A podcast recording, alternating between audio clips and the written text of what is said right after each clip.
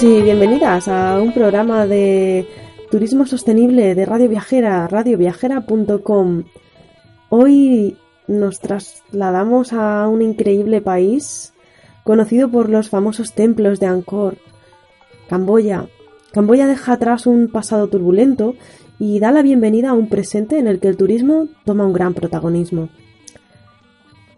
Mucho más tranquilo que sus vecinos Tailandia y Vietnam, este desconocido país trae a nuestra memoria quizá imágenes de, playas muy paradisíacas, de ciudades con muchísima historia y de profundas junglas que ponen realmente de manifiesto que este país ofrece mucho más que sus famosos templos. Sin duda un destino solo apto para, para viajeros muy exigentes y muy aventureros, cuenta además con la mayor colección de restos arqueológicos de Asia, y el Mecondas forma a sus increíbles paisajes y el carácter de sus gentes. Hoy hablaremos con Lara Moragrega de Factory Pompen y Salvador Fernández de Camboya Increíble para conocer de primera mano y a través de sus experiencias este país que un día los conquistó.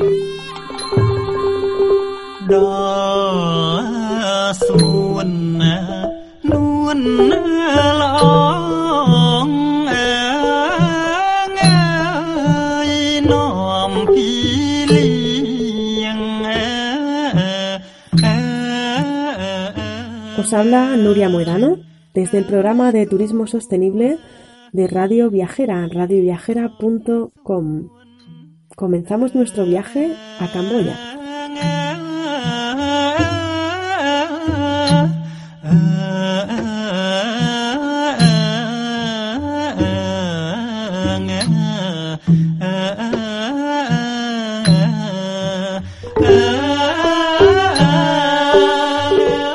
Continuamos viajando por Camboya y en esta ocasión vamos a hablar con Lara Moragrega.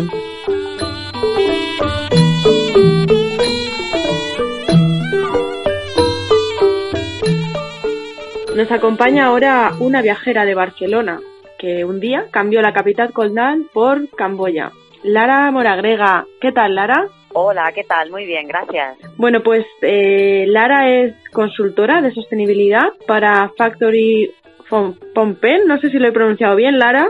¿Cómo se pronuncia eh, sí, sí, se pronuncia de muchas maneras. Eh, aquí le llaman Vale, a secas, ¿no?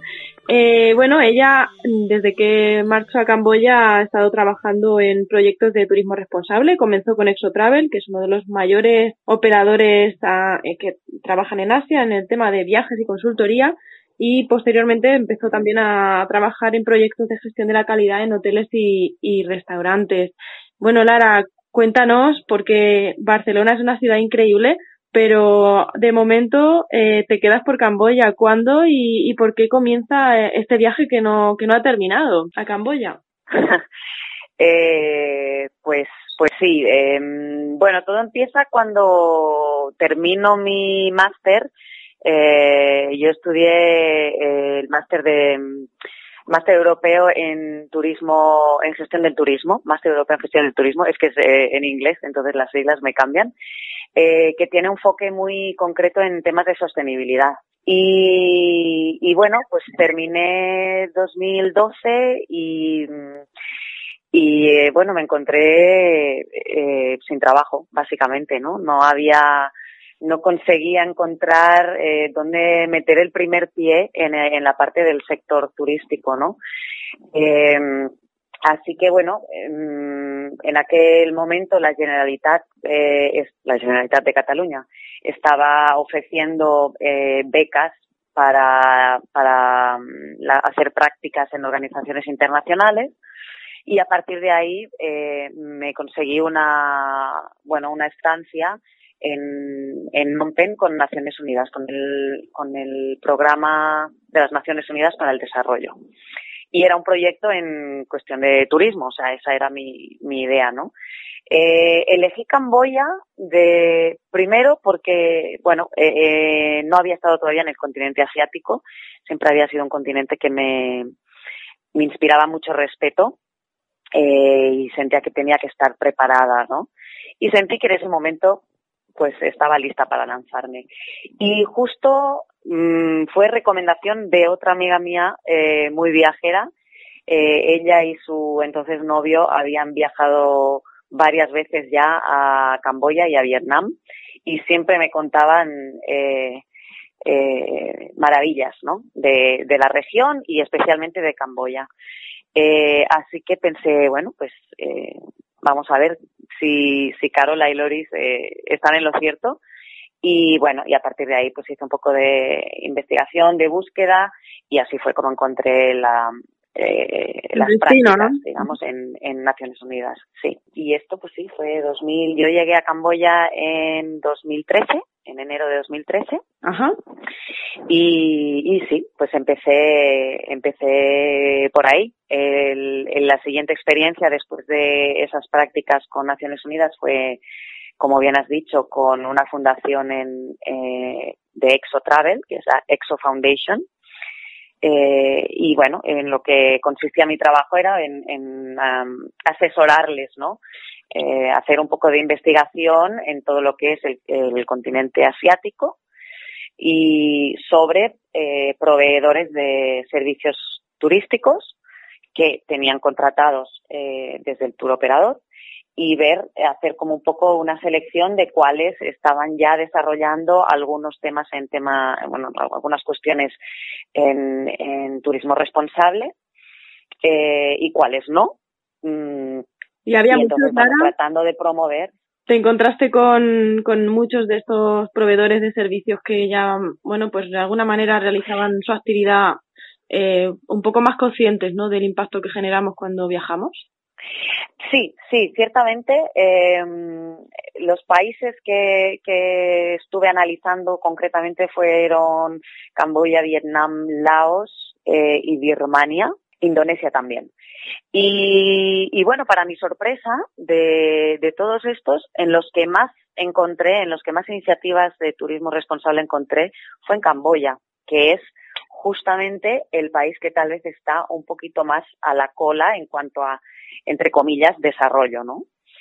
Eh, pero sí es cierto que, bueno, eh, encontramos eh, muchos, muchos, sobre todo hoteles, ¿no? En aquel momento era lo que, los negocios que más funcionaban.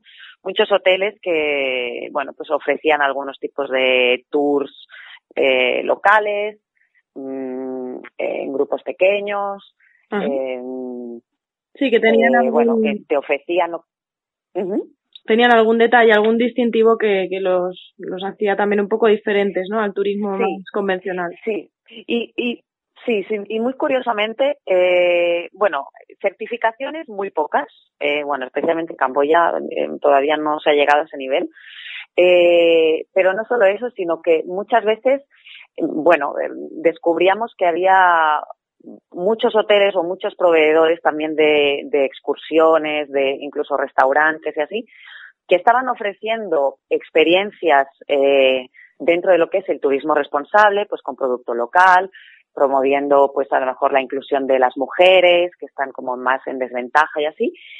Estaban promoviendo estas iniciativas responsables sin saber o sin eh, usarlo como herramienta de marketing. ¿sabes? O sea, ellos eh, en algunos, bueno, en algunos casos, en varios casos, eh, lo hacían sin, sin saber que estaban siendo responsables o sin hacerlo conscientemente. Evidentemente, en la mayoría sí que había, eh, pues bueno, sí que había como una comunicación activa de, bueno, de las cosas que estaban haciendo bien, ¿no? Y bueno, también pues en tema de gestión ambiental, de los residuos, eh, el tema de la, de la minimización del consumo de agua, por ejemplo, con el, eh, la cuestión de las, las toallas y, y demás, ¿no? Me imagino que, que sería algo que te sorprendería, ¿no? Porque quizá no esperabas encontrar eh, incluso a lo mejor en algún caso alguna práctica más más sostenible, más, más agradable y más agradecida con el entorno que, que en muchos destinos más posicionados como puede ocurrir en, en, en, España. Sí, eh, sí, sí, realmente sí me sorprendió. Mm, también tengo que decir que en algunos casos, eh, por ejemplo, el hecho de que eh, pues respetaran el entorno o, o, o contribuyeran, por ejemplo, a plantar árboles o así. A veces era algo más, mmm, más espontáneo y más, más eh, concreto de, de la, de, bueno, de la cultura, del hecho de no estar tan masificados todavía, ¿no? O sea, el hecho de que el turismo todavía en aquel momento, ahora ya las cosas se van cambiando, en aquel momento eran como un poco más a pequeña escala en, en, en muchos de los lugares que estábamos eh, investigando, eh, pues eso contribuía a que al mismo tiempo, sin a lo mejor ellos preverlo, estuvieran siendo eh, ambientalmente sostenibles, más ambientalmente sostenibles, ¿no? Era algo a veces sin querer, entre comillas, pero que no dejaba de ser pues una buena iniciativa que luego desde el tour operador intentábamos promover y reforzar, ¿no? A través, por ejemplo, de la creación de paquetes turísticos de turismo responsable, eh, tratando de promover que el tour operador, cuando fuera posible, dentro de los rangos de precios y así, pues eligiera esos proveedores en frente de otros en igualdad de condiciones que a lo mejor no estaban haciendo nada, ¿no? Entonces, eh, si eran cosas que eh, eh, intentábamos transmitir también ese mensaje a, a, a estos proveedores. ¿no? Me imagino que, bueno, eh, has recorrido de norte a sur y de este a oeste no solamente el país, sino que también me imagino que has saltado a los países vecinos y me imagino que has visto muchísimas actitudes tanto positivas como eh, menos positivas en torno a, al, al, turismo, al destino que se visita, a la población local. ¿Tienes alguna experiencia en ese sentido que quieras compartir? Pues, bueno, eh, una, una cosa que me está eh, gustando, eh, sobre todo ha, ido creciendo desde que llegué, he ido viendo una, una mejora sustancial, es en el tema de las visitas a los orfanatos, por ejemplo. Eh, cuando yo llegué, me acuerdo que trabajamos muchísimo eh, para evitar eh, este tipo de turismo, ¿no? Que, que es no deja de ser un turismo de buena fe, buscar una experiencia donde uno pueda ayudar, eh, pues contribuyendo, pues llevando comida o jugando con los niños o etcétera. Pero, eh, bueno, después de muchos estudios y, habiendo ya constatado cuál es el impacto real en esos casos, eh, eh, en aquel momento nosotros trabajamos mucho para que este tour operador y muchos otros eh, y, o y muchos de sus proveedores eh, evitaran, cortaran de, de, de raíz con ese tipo de iniciativas, con ese tipo de servicios, de actividades.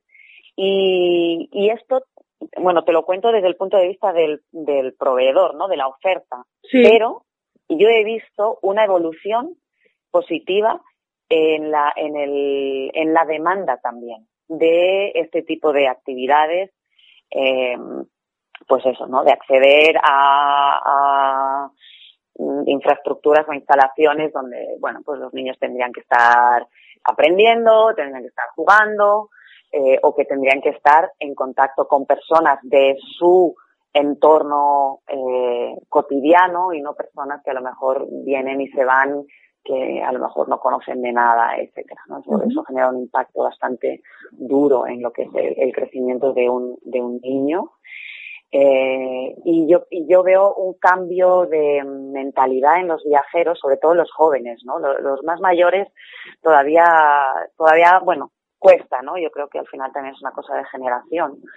Pero, pero sí los más jóvenes están cambiando un poco la demanda de este tipo de actividades un poco más hacia temas ambientales o incluso, por ejemplo, si se trata de hacer eh, voluntariados de formación o así, eh, suelen hacerlo más eh, formando a profesores, por ejemplo, ¿no? No formando a los niños.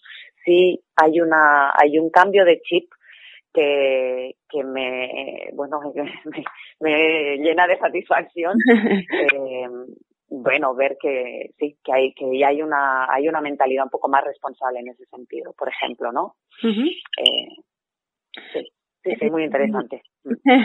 como, como viajera, ¿qué fue lo que te, que te conquistó de, de Camboya? ¿Qué fue lo que dijiste? Me quedo con ganas de más, me tengo que quedar aquí. Quizá la gente, como hablabas de, bueno, de estos coles, de, de estos pequeñajos, ¿no? Que, que andan también buscando oportunidades y Sí, bueno, una cosa que, que me conquistó eh, fue lo, genuino del país, ¿no? El hecho de que, pues bueno, que todavía estuviera, ¿no? En, en aquel momento de, de crecimiento, de como de abriéndose un poco al mundo. Eh, por un por un lado, me fascinaba por por cómo eh, como de, pues sí, de auténtico, ¿no? De genuina era, era la gente, ¿no? Y como cercana y, y eh, muy sociables, ¿no? Quizá. Sí, sociables, welcoming, es que solo me sale, me sale así amistosa, muy, hospital ¿no? muy hospitalarios y... Hospitalarias, correcto, correcto. Eh, pues sí, eh, eso me, sorprendió por una parte. Y por otra parte también me, me gustó mucho y me hizo quedarme el ver eh, mucha oportunidad para, pues para mejorar, ¿no? Al final, bueno, pues uno cuando llega a estos países lo que quiere evidentemente es, es contribuir positivamente, ¿no? Entonces, eh, después de varios meses, eh, pues sí vi que había muchas oportunidades para, para ayudar y para poner ahí el, mi granito de arena, ¿no? Y, pues me sentí muy cómoda, la verdad. Enseguida, mm, enseguida conseguí pues una red de, de amigos y, y la facilidad de salir a explorar, ¿no? Y de salir a, a, a ver pues los contrastes de lo urbano con lo rural, uh -huh. eh, los campos de arroz me fascinaron, toda la cultura del arroz, ¿no? Como, como esta sociedad eh, gira tanto en torno al arroz. Muy interesante, sí, eh, uh -huh. me gustó, me gustó mucho todo aquello. Bueno, y me gusta todavía, ahora ya un poquito más. eh, y aquí sigo, claro. Eh, hay mucha gente que, que se plantea eh, como un reto, como tú decías al inicio, siempre Asia genera un poco de incertidumbre a la hora de realizar un viaje y, y, bueno, parece que hay que tener ese momento, ¿no? De sentirse preparado para hacer frente, pues, quizá a un choque cultural tan, tan abismal, ¿no? Como, como el que tenemos con, con respecto al, y el desconocimiento que tenemos con respecto a, a Asia. Eh, ¿Qué recomendarías a alguien que se está planteando hacer un viaje a, a Camboya? ¿qué, ¿Qué tiene que hacer antes del viaje y durante su viaje? ¿Qué nos recomiendas? Uh, yo, mira, yo creo que una, una cosa muy importante que a veces eh, olvidamos hacer Mm, es, es investigar bien sobre dónde vamos y, qué nos vamos a encontrar, qué tipo de gente nos vamos a encontrar, eh, qué tipo de cultura, la religión. Eh, muchas veces cuando viajamos pensamos mucho en el tema de, en la parte paisajística, eh, la experiencia, el, las fotografías y demás, hay que, yo creo que hay que, la responsabilidad empieza por, por el comprender al, el país al que llegas, ¿no? Y la gente que vas a encontrar, como por ejemplo saber perfectamente o, o estar preparado para, eh, pues cuando entras a un templo llevar los hombros cubiertos o los o los o pantalones largos. O por ejemplo algo que a mí me, me sorprendió no es uh, el tema del contacto físico. Mm, no, digamos eh, la, las muestras de cariño incluso entre parejas y matrimonios ya hechos no son eh, no se hacen en público.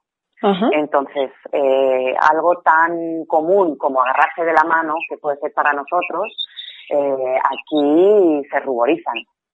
Entonces, mm, bueno, pues son, son detalles que uno tiene que, bueno, tener en cuenta y, y estar preparado para, pues no, eh, no invadir demasiado o, o, no chocarles a ellos, ¿no?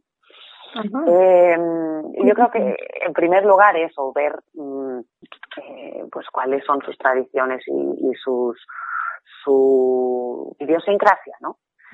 Eh, y otra cosa que también en el caso de Camboya y sobre todo en el caso de Camboya, pero bueno, en general vayamos a donde vayamos, eh, cuando queremos lo que comentaba antes de, querer hacer, de querer mm, poner nuestro granito de arena en, en, contribuir a una buena causa, ¿no? Eh, hay que informarse muy, muy bien de, de a dónde vamos a ir o dónde vamos a poner nuestro dinero o nuestro esfuerzo o nuestra presencia, eh, informarse muy bien de cuál es el impacto que eso va a tener. Eh, una cosa que hacíamos, uno de los criterios o uno de los mmm, puntos que seguíamos para evaluar eh, según qué servicios o, o, experiencias o proveedores que cuando estábamos en Exo Foundation era eh, Ay, perdón, perdón. Nada. Eh, bueno, comentabas que sí, uno, de esos... Uno, sí, uno... Dime, dime. Sí, sí, sí. Uno de, uno de los criterios eh, que usábamos era a dónde, a dónde, sí, sí, qué tan transparentes eran las organizaciones con la gestión de los fondos o los recursos que, que llegaban, ¿no? Eh, tantas veces que nos piden que hagamos una donación a aquí o allá, o a esta escuela o a este orfanato, y luego resulta que si rascas un poco te das cuenta de que ese dinero no, no va a los niños o no hace ningún bien a los niños, ¿no? Por ejemplo. Entonces, uh -huh. bueno, algo que siempre, incluso cuando mis amigos me preguntan, oye, recomiéndame, al final yo ya les digo, mira, yo te doy toda la información a cambio de que te comprometas a, ser un turista responsable en ese sentido, ¿no? O sea, no visitas a orfanatos, mira muy bien qué vas a hacer con, con tu dinero y a quién se lo vas a dar o, o bueno, a quién le vas a dedicar tu tiempo, ¿no? Porque ahí está la responsabilidad de todos nosotros. Eh, o sea, es, turismo sostenible, es turismo responsable porque nosotros somos responsables de lo que, de a dónde va a ir nuestro impacto y somos responsables de que sea un impacto más o menos positivo. Sí, que al final el destino tiene un papel quizás fundamental en esto del liderazgo en cuanto a la promoción y cómo se proyecta hacia afuera, pero también es verdad que desde origen eh, la información, al menos por lo menos yo que no tengo ninguna experiencia en Camboya, pues desde fuera en, a la mente lo primero que se le viene a uno son las imágenes idílicas y la típica foto selfie con niños que, que vende mucho en Facebook actualmente. Eh, Lara, para cerrar el programa, cuéntanos, dinos sí. tres sitios que no dejarías de perderte en Camboya? Que tres sitios que no me perdería en Camboya, wow. Eh, mira, mmm, yo soy, yo soy muy de playa. Entonces tengo que ¿Mm? recomendar, no puedo dejar de recomendar la isla de Corrón, que es, eh, bueno, es, es, de las dos la, como la, la más grande.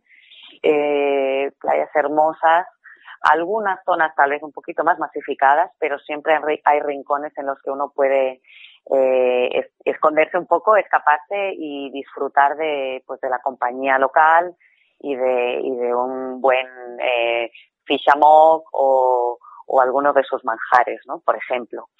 Eh, otro lugar muy, muy recomendable que suelo poner juntos, ¿no? Como recomendación es eh, Kep y Campot, eh, que es un pueblecito pequeñito de pescadores y el mercado, por ejemplo, uno si llegas temprano por la mañana puedes ver cómo como están sacando todo lo que han pescado eh, esa madrugada y cómo lo están vendiendo, ¿no? Como una especie de lonja, pero en pequeñito. Y además, que se, bueno, es muy famoso por el cangrejo. Allí el marisco eh, destaca por, sobre todo por el cangrejo con salsa de coco y de pimienta, ¿no? Que pi, y de, la pimienta viene de Campot, que es este otro destino que te decía, es un Es una ciudad-pueblo, es pequeñita, al lado del río, más al interior, como a media hora tal vez de, de Kep.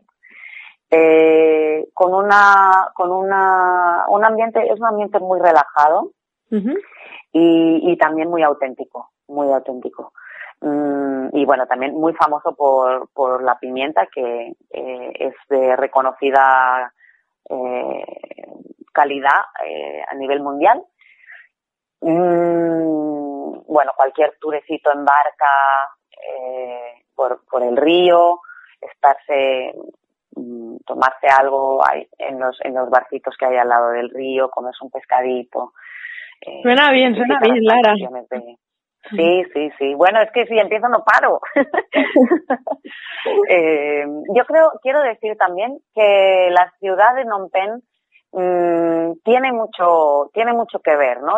Siempre uno piensa evidentemente en los templos de Angkor, que es eh, la joya de la corona, pero, pero no nos olvidemos de, de las ciudades. Phnom Penh tiene rincones muy, con mucho, con mucho encanto y muy auténticos todavía el tema de la arquitectura camboyana es, eh, es increíble. Eh, recomiendo mucho pues los tours que, que se hacen aquí con una, es una agencia especializada en tours de arquitectura. Y, y también Battambang. Battambang es la ciudad que está uh, justo opuesta a Phnom Penh, al, al noroeste. Es una ciudad pequeñita con, donde está subiendo mucho todo lo que es el, el espíritu artístico gracias al empezaron los los chicos del circo de Batambam. Parece que, que a usted se le, se le quedan las ganas de comprar ya el billete de avión y mirar a ver cuándo, cuándo ir a, este increíble país. Aquí os esperamos, aquí os esperamos. Muchísimas gracias por acompañarnos y por dedicarnos un, un rato de, de, tu tiempo a, a contarnos tu experiencia como, como viajera, como profesional y como amante de, del turismo responsable. Muchísimas gracias, Lara. Gracias a vosotros por invitarme, un placer y hasta la próxima. Chao, adiós. Un saludo, adiós.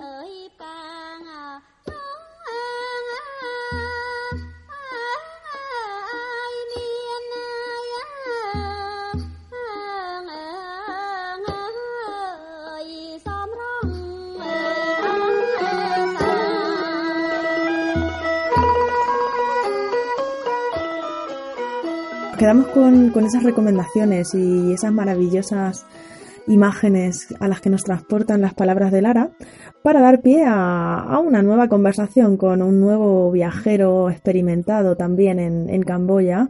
Eh, hablamos con, con Salvador, Salvador Fernández de Camboya Increíble. Le damos la bienvenida a este programa y iniciamos ese recorrido a través de sus ojos y de su experiencia.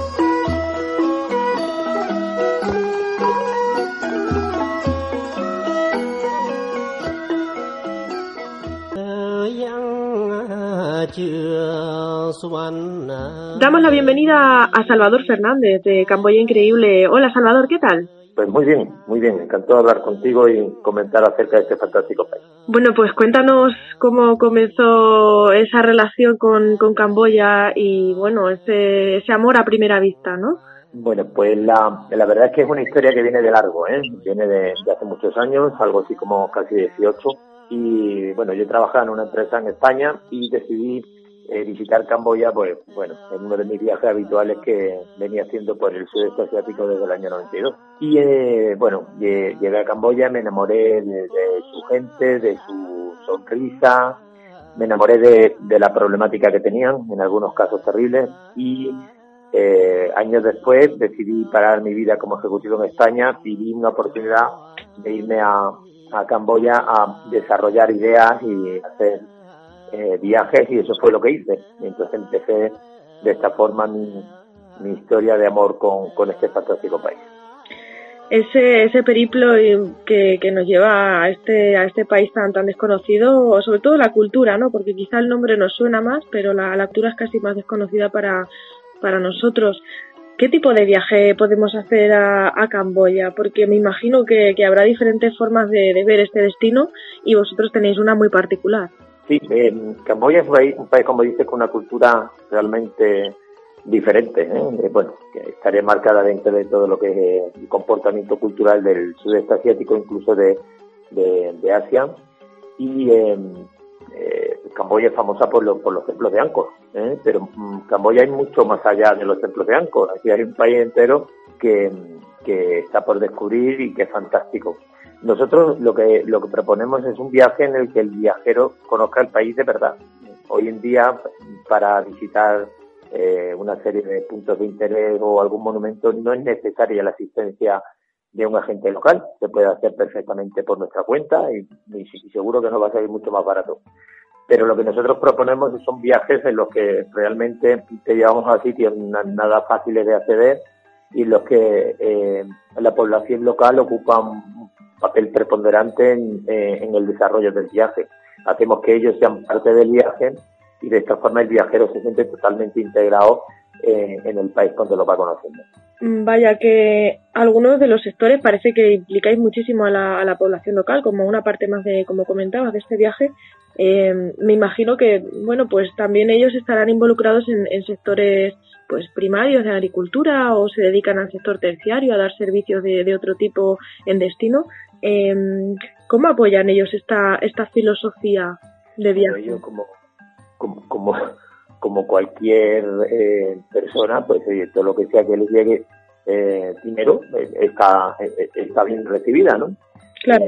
lo, lo complicado de esto fue explicarle que el dinero no puede o no debe entrar por todo, debe haber un porqué y en ese porqué eh, lo que hemos hecho es hacerles ver que eh, su desarrollo local puede ser un producto turístico. ¿eh? El, el, cultivo del arroz puede ser un producto turístico siempre y cuando no seamos agresivos con el cultivo de arroz. No sé si me, me explico claramente.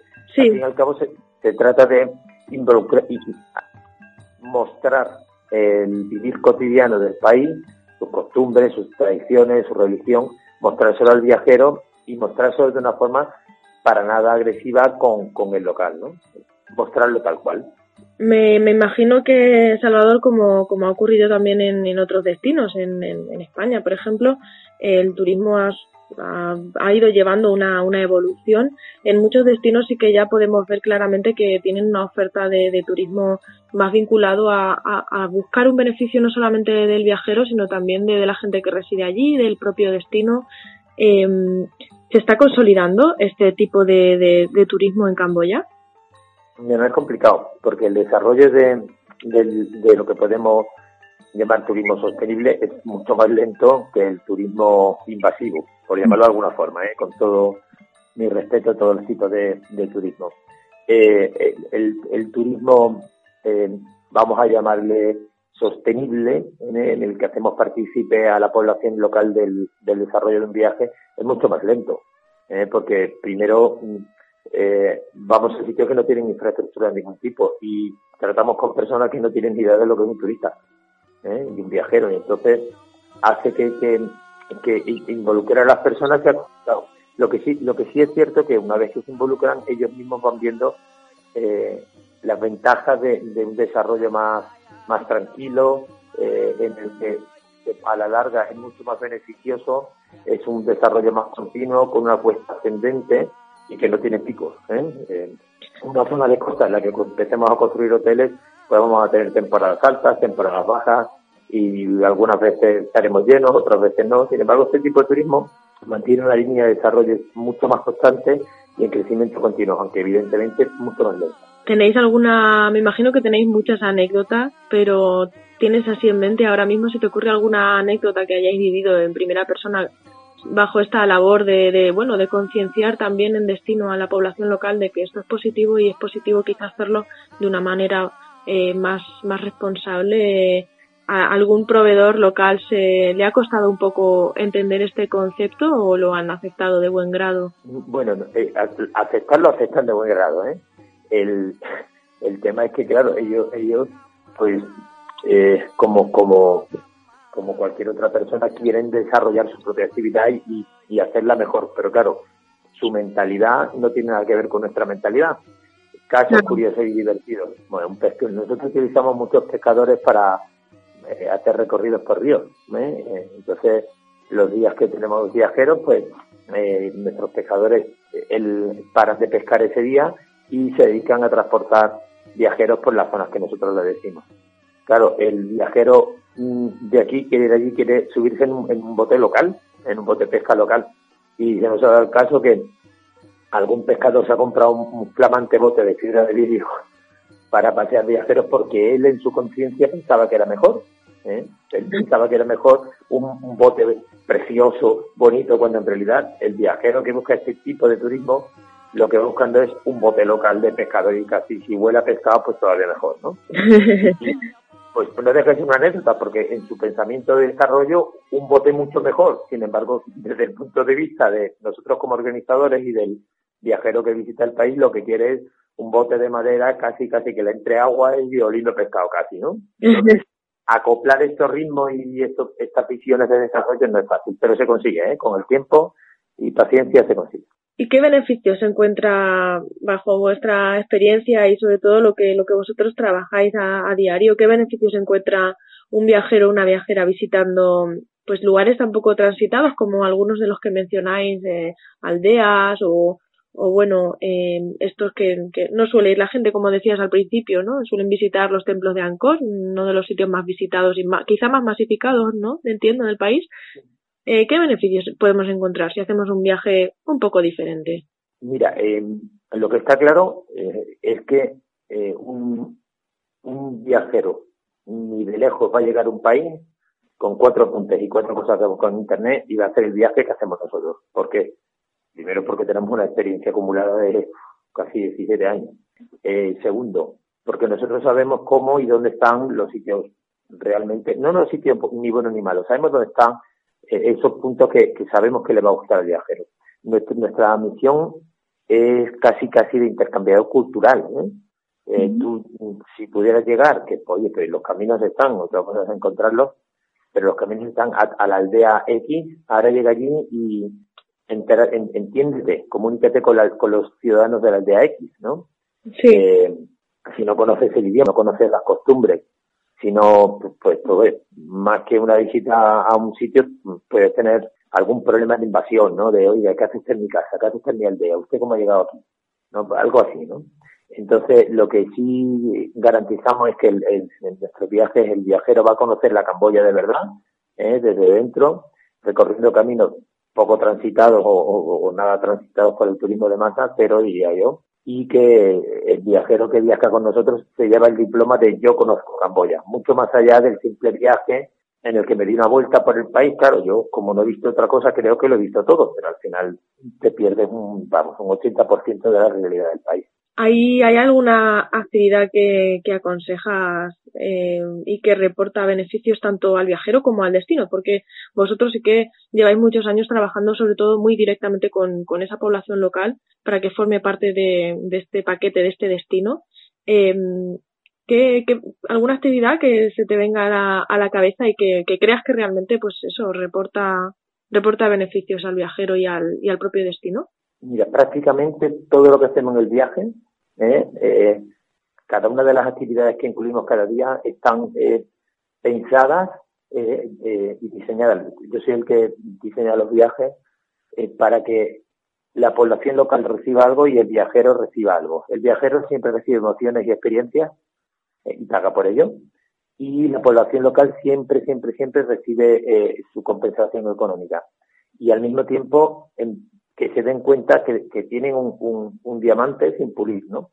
Eh, utilizamos infinidad de medios de transporte local, desde motos conducidas por guía, botes, botes locales, vagonetas ferroviarias, eh, eh, trayectos a pie por, por la jungla, utilizamos bicicletas.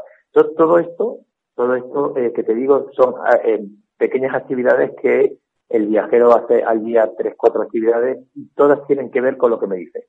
Por un lado se beneficia a la población local y por otro lado el viajero tiene la posibilidad de acceder a zonas y actividades que de otra forma le sería realmente complicado hacerlas. Nunca, nunca decimos imposible, pero muy, muy complicado. Y te hago la, la pregunta opuesta. ¿Qué les aconsejas en, en Camboya, en un país como Camboya, como, como viajero? Mira, yo siempre digo respeto. ¿eh? O sea, no, aconsejo respeto. Desaconsejo la falta de respeto. Eh, mira, eh, yo siempre pongo un, ejemplo muy claro. Eh, seamos seguidores de la iglesia o no, tú vas a una iglesia aquí y guardas tu respeto simplemente porque hay una persona rezando y, y, punto, ya está, no hay más que hablar. Pues cuando vamos a, Asia y vemos una persona rezando en una pagoda, pues no sé por qué le hacemos fotos, porque nos parece algo muy íntimo. Puñeta, tan íntimo como que no le haga fotos. No, estamos encima, ¿no? Pues el respeto, el respeto a la población local, el no comparar. Es que en España se come no sé qué, ya, pues aquí no hay no sé qué es que eh, estuve en Namibia, un país que se me acaba de ocurrir, y allí había de esto ya, pero aquí no lo hay. Y también aquí hay unas cosas que aquí no lo hay. Desaconsejamos las comparaciones, por supuesto, y desaconsejamos eh, el, el respeto, o sea, la falta de respeto, ¿no? Eh, y luego también desaconsejamos viajar con visión de aquí y arreglar los problemas de allí. ¿eh? Eh, tendemos mucho a, uh, esto lo arreglo yo. No lo vas a arreglar nunca porque tu visión y tu, tu mentalidad no tiene nada que ver con la mentalidad de una persona de, de Camboya. Y entonces la solución que te den no va a ser nunca válida o difícilmente válida. Como por ejemplo esto último lo que, comentabas de, arreglar algo algo allí, eh, algún ejemplo sobre sobre este tema para que los radioyentes eh, puedan visualizar mejor este esta casuística. Pues mira, pasa mucho con, con los niños. ¿eh? Nosotros estamos muy acostumbrados a ser muy proteccionistas con los niños, ¿vale? Ahí los tenemos todos ahí como muy encerraditos, que no le pasa nada, que no le sube la fiebre, que sin embargo vas a Camboya y ve a los niños pues, pues en la calle, ¿vale? Eh, tendemos a, pensar que el niño está abandonado, que el niño eh, tiene problemas, que el padre lo más, bueno, podemos pensar cualquier cosa, de todas menos buenas, cuando la realidad es que el niño está totalmente libre, jugando con sus amigos, y, que sí, que hoy no se alaba, no te preocupes, mañana se alabará. Evidentemente, eh, hay un, el concepto familia, el concepto padre-madre con el hijo no tiene nada que ver en la sociedad europea con la sociedad asiática. Entonces, tendemos a ir allí e intentar arreglar la vida del niño que ni el niño, ni el padre, ni la madre han pedido que la arregle. Pero bueno, tendemos a cuando en realidad no hace falta. Sí, quizás ese, ese desconocimiento, ¿no? Esa previa eh, investigación un poco de, del destino y su cultura antes de realizar el viaje no, nos lleva a, bueno, pues quizás estas malas prácticas que, que a veces también ponen un poco en, en peligro su, su bienestar, ¿no? Y cuando intentamos lo contrario a veces. Sí, sí, ya te digo, eh, eh, mirar el destino, pero yo siempre digo lo mismo, tú te puedes leer 3.000 libros, que al final los libros son opiniones de personas, ¿eh? y tú le haces caso al, a la persona X que ha escrito un libro, o una guía de viaje, al final es la opinión de esa persona, que en muchos casos ha pasado por allí 10 días. ¿eh? Eh, por eso nosotros siempre decimos que eh, la visión de un, un, local con capacidad de, de intercambio cultural es muy alta, porque podemos decirle a esa persona, esto está bien, esto está mal, mira el país como es, no, pues yo pienso que es así, no, no, mira por aquí, que verás que el país no es así. ¿eh? Y entonces eh, el, ahí está el gran fallo del, turismo que va a este tipo de países. El querer cambiar, el querer alterar. Y quizá la, también la, la labor ¿no? de concienciación que, que tenéis los que trabajáis con, con este destino u otros similares eh, es bastante ardua y, y cómo, cómo concienciáis al viajero porque aparte de, de, vivirlo, de verlo y de, de tocarlo, ¿no? que, que ya es un buen ejercicio de concienciación, ¿realizáis algún otro tipo de, acción que, ayude a, esta concienciación del viajero? Bueno, es, es, muy importante saber que el viajero que llega a viajar con nosotros no es un viajero normal. ¿eh? eh es un viajero que ya se ha autofiltrado, por decirlo de alguna forma, y va buscando precisamente esto. Con lo cual, eh, te diría que en un 95% de, los de los casos el viajero sabe perfectamente qué tiene que hacer, porque no, no hay que contarle nada, ¿no? Eh, y luego si es un viajero que se deja aconsejar, ¿eh? eh es un, oye, aquí que está bien, aquí está mal, cuánto es una buena propina, cuánto es una mala propina, eh, puedo tocar a los niños en la cabeza porque vienen no sé qué guía y todo el mundo pregunta lo mismo. Pues claro, que puedes tocar a un niño en la cabeza y no Pero es mala educación, pues no es mala educación. Porque el local va a entender que eres un extranjero y que, que, que no pasa nada. ¿eh? Entonces, eh, el, el, viajero que llega hasta nosotros es un viajero preconcienciado y las poblaciones locales con las que trabajamos también ya se han preconcienciado de que posiblemente va a llegar una persona eh, allí un poquillo intentando cambiar algo, intentando hacer alguna cosa un poco diferente, pero precisamente en medio estamos nosotros, y repito la palabra, de intercambiador cultural, para que todo vaya bien y todo, todo el mundo entienda a todo el mundo. Pues Salvador, parece que, que tenemos todos una gran responsabilidad en, nuestros viajes, no, no solamente en, otros destinos, sino en este en concreto, en Camboya. En, origen, me imagino que también tenemos el viajero y, las agencias que, ofrecen estos destinos tenemos una gran responsabilidad. Em, hemos visto contigo, bueno, pues algunos de estos, de estos beneficios que, que reporta eh, trabajar de, de una forma casi coherente, no la llamaría otra tipología de turismo, sino casi una, una forma de trabajar coherente y bueno, casi que, que nos queda un poco el, el mensaje final, ¿no? Para, para los radioyentes. ¿Qué, ¿Qué nos quieres dejar para, para que quede en la memoria de los que nos escuchan? Pues que Camboya, que es el destino que yo conozco y con el que llevo años trabajando, eh, eh es un país espectacular, eh, que queda mucho por descubrir, que cuando el viajero vaya a visitarlo, que se dejen aconsejar bien, que respeten el medio, que es Camboya la que te presta el escenario para tú poder andar por él y que no destrocemos el, escenario. ¿eh? No, no vayamos eh, exportando otro tipo de cultura que a lo mejor no encaja y que nosotros pensamos que es la correcta cuando al final está totalmente desenfocada y no, no encaja en el, en el pensamiento de ellos. Casi que, que nos dejemos llevar un poco no por la idiosincrasia del propio, del propio destino. Pues Salvador, eh, hasta aquí llegamos con, con la parte más de viajera de Camboya. Te agradecemos muchísimo la participación y la implicación que has tenido desde el primer momento para participar en, en transmitir ¿no? este, este mensaje tan importante a la gente que le gusta viajar y le gusta conocer otros países. Muchísimas gracias y esperamos verte muy pronto otra vez. Muy bien. A vosotros ya sabéis dónde nos tenéis. Gracias, hasta luego.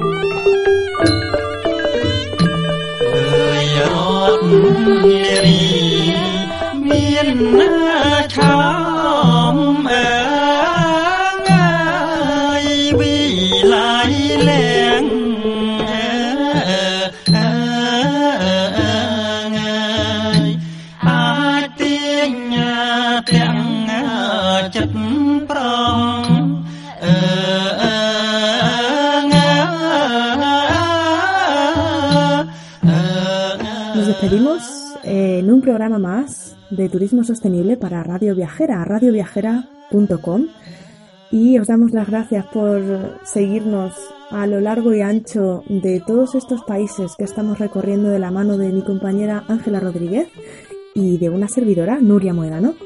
Gracias y os esperamos en el próximo programa.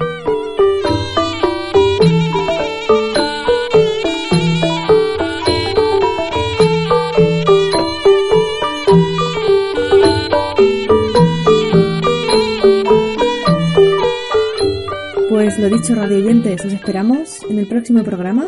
Esta vez será de la mano de mi compañera Ángela Rodríguez, que os desvelará. Será una sorpresa para la próxima semana. Os esperamos. Gracias.